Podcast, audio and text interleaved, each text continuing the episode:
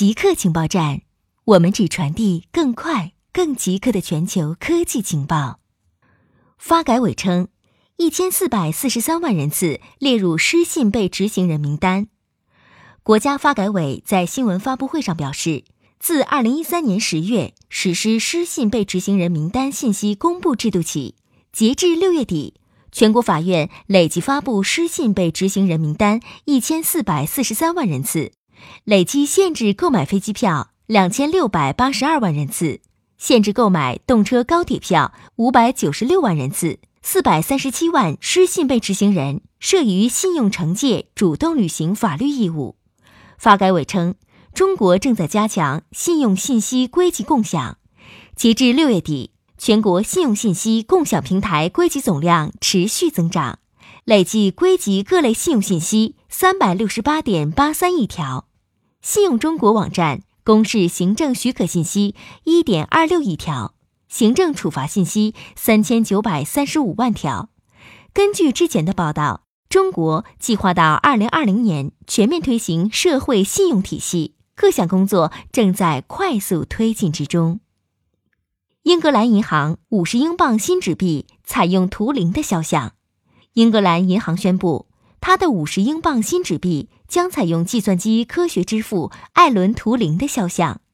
图灵奠定了计算机科学的基础，在二战时帮助破解了德国的加密系统。他还对逻辑和哲学做出了重大贡献，提出了人工智能概念。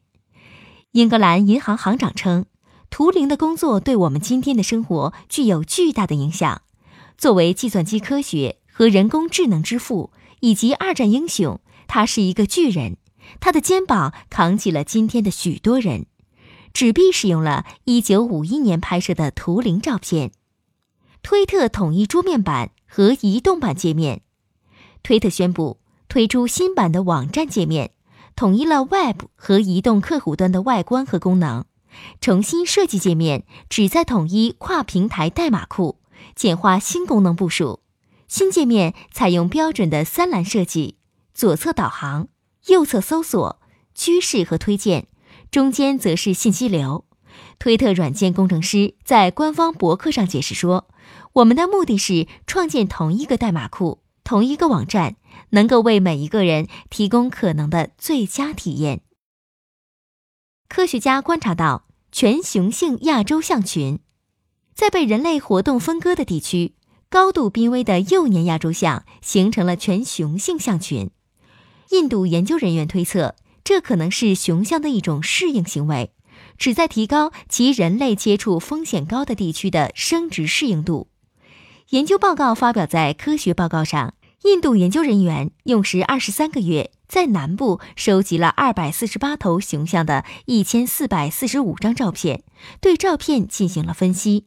他们发现。当幼年雄象生活在非森林地区或人类改造地区时，它们会形成大规模的全雄性象群。与此同时，通常未达到性成熟的幼年雄象主要生活在雌雄混合的象群中，而性成熟的成年雄象主要是独居。最大的幼年亚洲象群被发现栖息于作物可得性高的地区。象群中的个体比独居成年象更倾向于拥有健康的身体条件。这一发现表明，幼年雄性亚洲象群的形成可能是一种适应行为，旨在提高其在资源丰富但与人类接触风险高的地区的繁殖适应度。固定时间，固定地点，我们下次再见。